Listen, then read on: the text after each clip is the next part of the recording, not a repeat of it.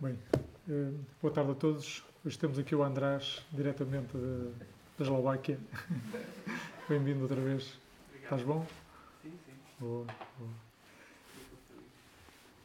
Hum, Vera, posso-te pedir para orares pelo tempo que vamos ter juntos? Obrigado. Senhor, Paizinho, cada pessoa que está aqui presente, Senhor, todos aqueles que não se puderam juntar, agradecemos-te muito. Pedimos-te que nos enches com o teu Santo Espírito e que, hum, que nos dês um espírito de sabedoria, Senhor, e de entendimento, para que possamos aprender mais sobre ti, Senhor. E obrigada nome de Jesus eu oro. Amém. Amém. Amém.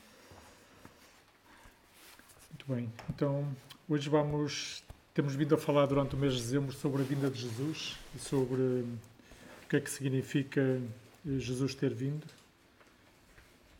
Hum, Então, esta série que demos o nome, Ele Já Não É um Menino, para lembrar que, de facto, Jesus hoje já não é o menino Jesus, não é? Celebramos a vinda do, de Jesus, mas isso foi há dois mil anos atrás. Eh, Ele já não é um menino.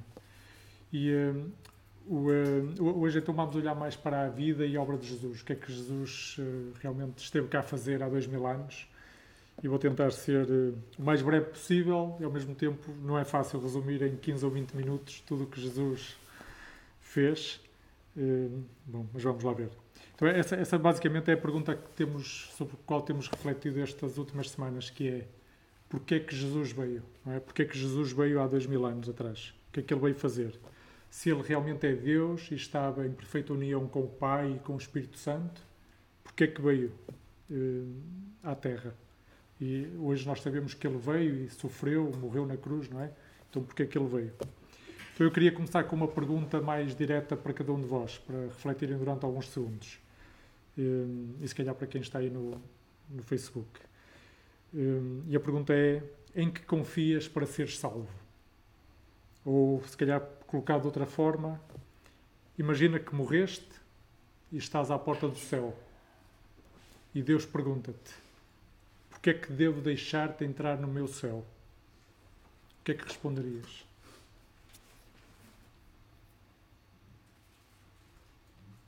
Então, agora vamos ver o que é que a Bíblia diz sobre isto. Isso tem tudo a ver com, a- com Jesus ter vindo. Em Romanos 3.23, eu estou muito entusiasmado com Romanos, nós vamos estudar juntos Romanos daqui a algum tempo. Um, grupo de pessoas que esteve a fazer o Alfa e depois o curso bíblico. E hoje, quando estava de alguma forma a preparar a, a mensagem para hoje, cruzei-me muitas vezes com Romanos, acho que vai ser espetacular. Romanos 3.23 diz todos pecamos, todos toda a humanidade, todos os que já existiram, todos os que vão de existir, todos, sem exceção. Todos, quer dizer, todos. Todos pecamos e por isso estamos separados de Deus. Isaías 53 diz que todos somos como ovelhas desgarradas, cada um buscando o seu caminho. A Bíblia é muito clara e às vezes é, é frontal, de uma forma que pode deixar-nos incomodados, mas de facto a Bíblia diz que só os justos se salvarão. Mas quem é que é justo, biblicamente falando? A Bíblia equipara a palavra justo a um fio de prumo. Sabes o que é um fio de prumo? Eh, Usa-se nas obras para ver se está Ah, sim, sim, vertical, que não sei em espanhol. Sim, sim, sim. Não sabes o que é um fio Sim, de prumo? para a construção. Sim, para a construção. Sim. Verificar a verticalidade. Se está mesmo vertical. Se- E se há algum desvio em relação. Hum, E essa palavra justo tem, esse, tem essa conotação na Bíblia. Hum, É como se fosse, enfim, equipar a um fio de prumo. Mas é- aqui o fio de prumo é a lei de Deus.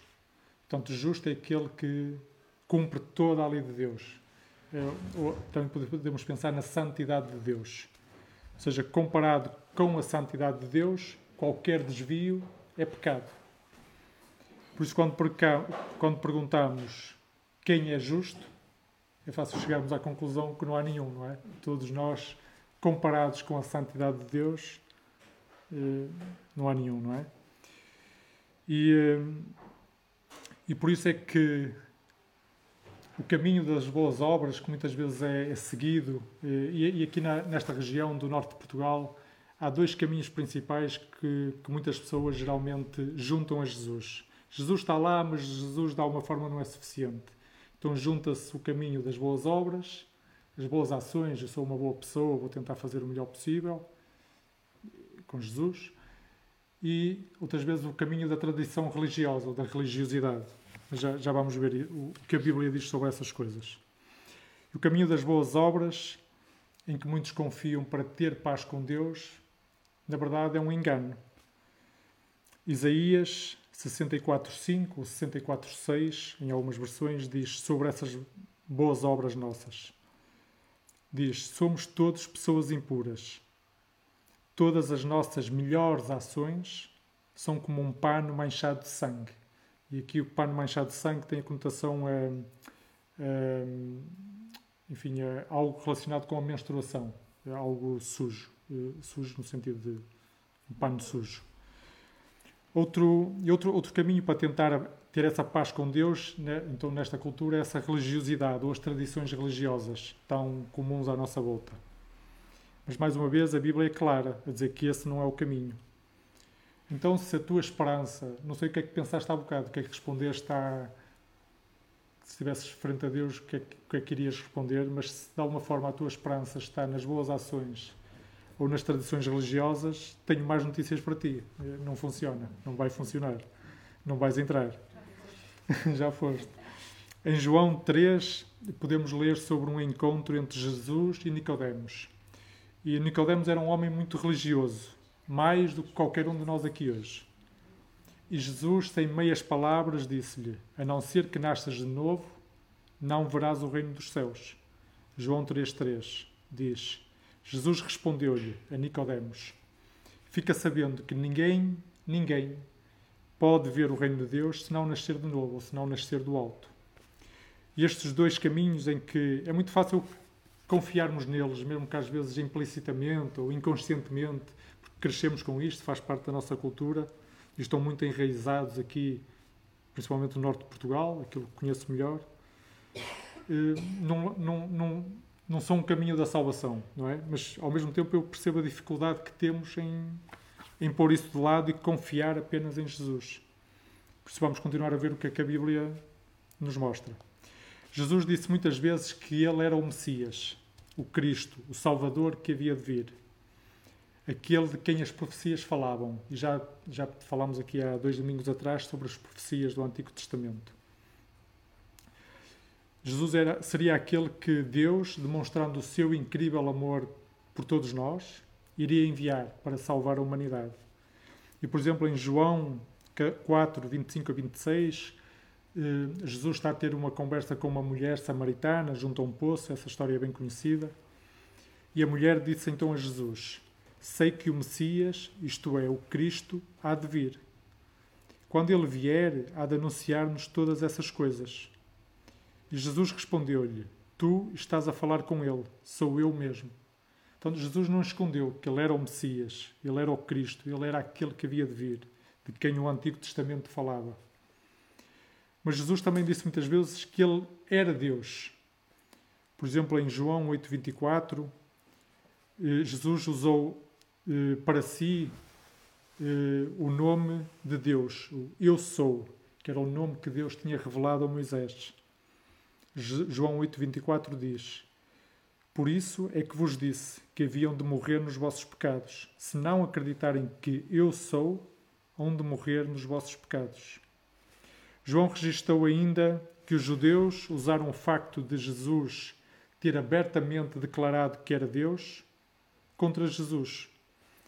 João 5,18 diz: As autoridades judaicas procuravam cada vez mais dar-lhe a morte a Jesus porque ele não só transgredia a lei do sábado, mas até se fazia igual a Deus, ao, ao, ao afirmar que Deus era o seu Pai.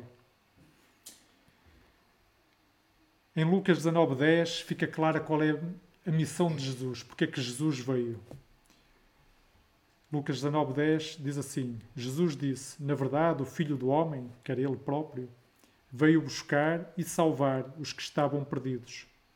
E como há pouco vimos em Isaías 53, diz que todos estávamos perdidos. Então ele veio resgatar-nos a todos, salvar-nos a todos, não só os judeus, não só os israelitas, mas toda a humanidade. Foi por isso que Jesus veio, o Filho de Deus, ele próprio Deus, veio para nos salvar. Mas como é que Jesus fez isso? Como é que Jesus nos salvou? Em Isaías 53:6, outra vez aquele versículo que andamos a acompanhar já desde há algumas semanas, diz assim: Todos nós vagueávamos como rebanho perdido, cada qual seguindo o seu caminho. Mas o Senhor carregou sobre ele as consequências de todas as nossas faltas. E Romanos 3:25 diz: Deus fez com que Cristo, pela sua morte, se tornasse instrumento de perdão para os que creem nele. Jesus Cristo então é este que nunca pecou, o único que realmente foi justo, e foi ele quem carregou sobre ele as, nossas, as consequências das nossas faltas, os nossos pecados, aquilo que nos mantinha afastados de Deus.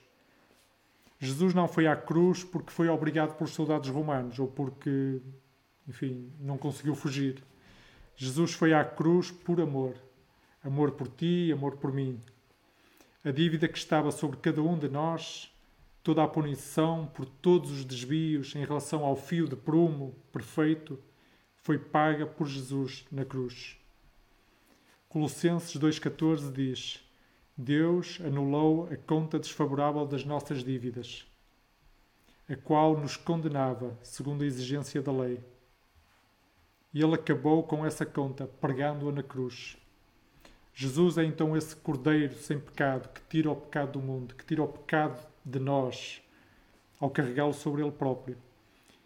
2 Coríntios 5:21 diz: Cristo não tinha cometido pecado, mas Deus, para nosso bem, tratou-o como pecador, para que nós, em união com ele, pudéssemos ser considera considerados justos por Deus.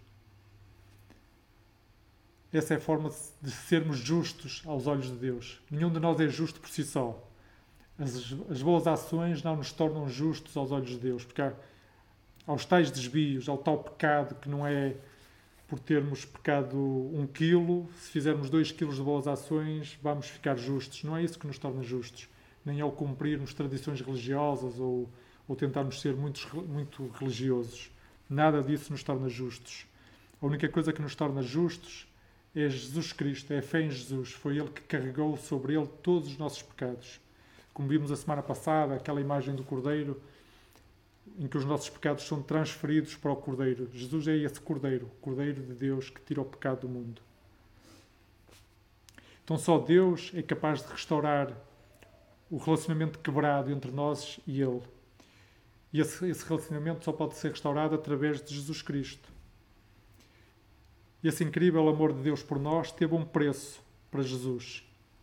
Foi através da morte de Jesus na cruz que o relacionamento pode ser restaurado para todo o ser humano.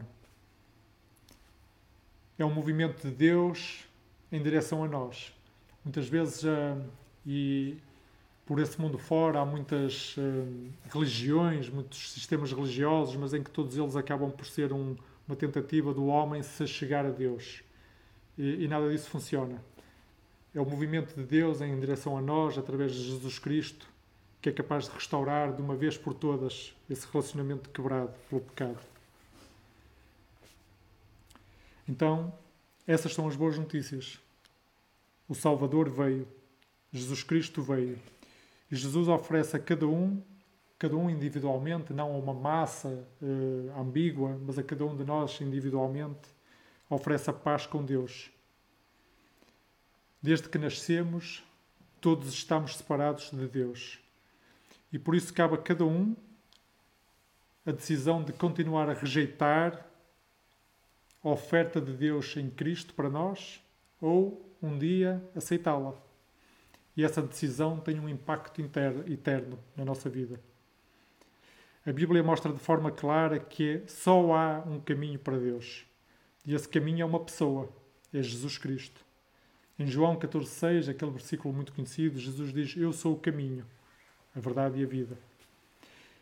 Atos 4,12 diz: Não há salvação em nenhum outro, pois em todo o mundo não, há mais ninguém dado por Deus à humanidade que nos possa salvar. O Natal é então a celebração do melhor presente de sempre. Deus ama-nos de tal forma que ofereceu o seu único Filho, Jesus Cristo, e todo o que aceitar essa oferta é salvo do caminho em que estava para que seja restaurado com Deus e encontre paz com Deus, vida plena e amor perfeito por toda a eternidade. Jesus morreu em teu lugar e em meu lugar. Quando estava a meditar sobre isto da morte de Jesus, eu penso, pelo menos falo por mim, às vezes fica quase como um clichê. Jesus morreu na cruz e pronto. E, e quase que não, não penso muito nisso, não é? Estava, estava a meditar à medida que estava a escrever e lembrei-me que cresci numa aldeia onde era habitual matar animais eh, para comer, não é? Animais domésticos. E quando estava a meditar então na morte de Jesus, lembrei-me disso. Lembrei-me de vários episódios quando era criança e via animais a ser mortos. Eu próprio matei alguns. Mas eles não morriam de repente. O seu sangue era derramado no chão. E aos poucos a vida saía, a vida esvaía-se, até que o animal não se movia mais. À luz da justiça perfeita de Deus, eu e tu, todos nós, merecemos morrer porque pecamos. Nos desviamos em relação àquela perfeita santidade de Deus. Mas Jesus morreu em teu lugar e em meu lugar. E ele que era completamente inocente, realmente morreu, morreu mesmo. E morreu para pagar o castigo merecido por nós, para que tenhamos vida eterna. E o que é preciso então fazermos para ser salvos? Como vimos a semana passada, apenas crer em Cristo. Não é preciso mais nada. Mas é fácil perguntarmos como assim mais nada? Isso é muito simples. Mas sim, mais nada. É muito fácil, na cultura em que estamos, adicionarmos mais coisas. Cristo, de alguma forma, não é suficiente. Adicionarmos coisas eh, que a cultura nos ensina desde que somos pequeninos, enfim, e cada, cada cultura tem os seus, os seus plus, os seus, os seus, as suas coisinhas que, que se adicionam. E aqui na, no, no norte no Minho especialmente, é, as coisas são bem claras, não é? A tradição religiosa é tão forte. Jesus, antes de morrer na cruz, disse algo muito importante, que tudo estava cumprido. João 19:30. Ele tinha feito tudo o que era preciso fazer e não é preciso fazer mais nada. Jesus fez tudo. Ao morrer na cruz, ele fez tudo o que era preciso para sermos salvos. Então, se a tua confiança para entrares no céu, para teres paz com Deus, está em algo ou em alguém que não Jesus Cristo apenas, então ainda não aceitaste verdadeiramente o presente de Deus para ti. E por isso espero que o possas fazer hoje. Recebe-o no teu coração. Aceita o presente de Deus para ti. Ao morrer na cruz, Jesus morreu especificamente por ti, para que tenhas vida plena, um relacionamento com Ele para sempre e esse relacionamento muda tudo. É um relacionamento que muda de, de dentro para fora. Não é mais coisas que tentamos fazer de exteriores para tentar mudar o nosso coração. Isso nunca funciona. Mas é, um, é uma transformação que acontece dentro e, e acaba por transformar tudo. E o que às vezes é mais difícil de compreender para nós é que isso é de graça, é uma oferta, é um presente é a graça de Deus. Então podes, por exemplo, fechar os olhos e dizer algo simples como: Jesus, eu agradeço teres vindo para me resgatar do caminho em que me encontrava. Eu agradeço o teu amor por mim. Eu agradeço que tenhas morrido em meu lugar e recebo a tua oferta que é de graça. Tu queres estar comigo, tu me amas e queres o melhor para mim. Eu confesso que tenho pecado e me arrependo. Perdoa todos os meus pecados. Limpa o meu coração. Cura todas as feridas do meu coração. Eu reconheço que tu, Jesus, és, o, és Deus. Eu te recebo como meu Salvador e meu Senhor. Enche-me com o teu Espírito Santo e derrama os dons do Espírito Santo sobre mim. Amém. Aqui em casa temos estado a ler um devocional em família e há uns dias lemos sobre Noé. E Deus disse a Noé algo muito, muito estranho. Deus disse-lhe que tudo iria ser destruído e, e a única forma de salvar era construir um enorme barco no meio do deserto. Eh, eu já vivia no deserto e eh, não faz sentido nenhum construir um barco no meio do deserto, daquelas dunas todas, não, não faz qualquer sentido. Mas foi isso que Deus disse a Noé. E ali nunca tinha chovido. Mas Noé acreditou e assim fez. A maioria dos seus conterrâneos, dos, das pessoas que viviam com ele, achou aquilo ridículo. Até que um dia começou a chover. Continuou a chover, continuou a chover, até que toda a terra ficou inundada e apenas quem estava no barco se salvou. A Bíblia diz de forma clara que todos serão julgados e a única forma de salvação é acreditando em Jesus Cristo. Jesus ama-nos muito e não quer que nós que nós nos percamos. Por isso enviou o seu filho Jesus para que sejamos salvos. Mas ao mesmo tempo, a mensagem é clara: se não fizermos isso, não seremos salvos. E a única forma de sermos salvos é acreditando em Jesus Cristo. Isso pode parecer, tenho a certeza que vai parecer ridículo a muitos à nossa volta. Mas há uma decisão que é só nossa, pessoal, de cada um de nós, que ninguém pode tomar por nós. E que é tua também. Que é, escolhes acreditar em Jesus Cristo e no que Ele fez por ti na cruz? Acreditas que foi suficiente? Efésios 2, 8 e 9, capítulo 2, versículos 8 e 9 diz: Porque é pela graça que estão salvos, mediante a fé. Isto não é mérito vosso, é dom de Deus. Não vem das obras, para que ninguém se glorie ou para que ninguém se gabe. E Romanos, mais uma vez Romanos, acho que vai ser espetacular estudarmos Romanos. Romanos 3, 22 a 25 diz: Deus faz com que as pessoas sejam justificadas, sejam tornadas justas. Por meio de quê? Por meio da religiosidade, por meio das tradições, por meio das obras? Não. Deus faz com que as pessoas sejam justificadas por meio da fé em Jesus Cristo. Isto não sou eu que digo, é a Bíblia. É assim para todos os que creem em Jesus Cristo, sem haver diferença de pessoas. Todos pecaram e estão privados da glória de Deus, ou estão separados da glória de Deus. Mas pela sua bondade imerecida, Deus os justifica gratuitamente por meio de Jesus Cristo, que os libertou do poder do pecado. Deus fez com que Cristo, pela sua morte, se tornasse instrumento de perdão para os que creem nele. Então é isso que Jesus Cristo veio fazer. Por isso é que Jesus veio há dois mil anos. Jesus é o nosso Salvador e por isso celebramos a sua vinda. Isso é o verdadeiro Natal e por isso celebramos com tanta alegria. Mas também sabemos que Jesus não ficou morto. Ele ressuscitou e no próximo domingo dedicaremos uh, um tempo para pensarmos uh, ou para lembrarmos quem Jesus é hoje e para todo o sempre.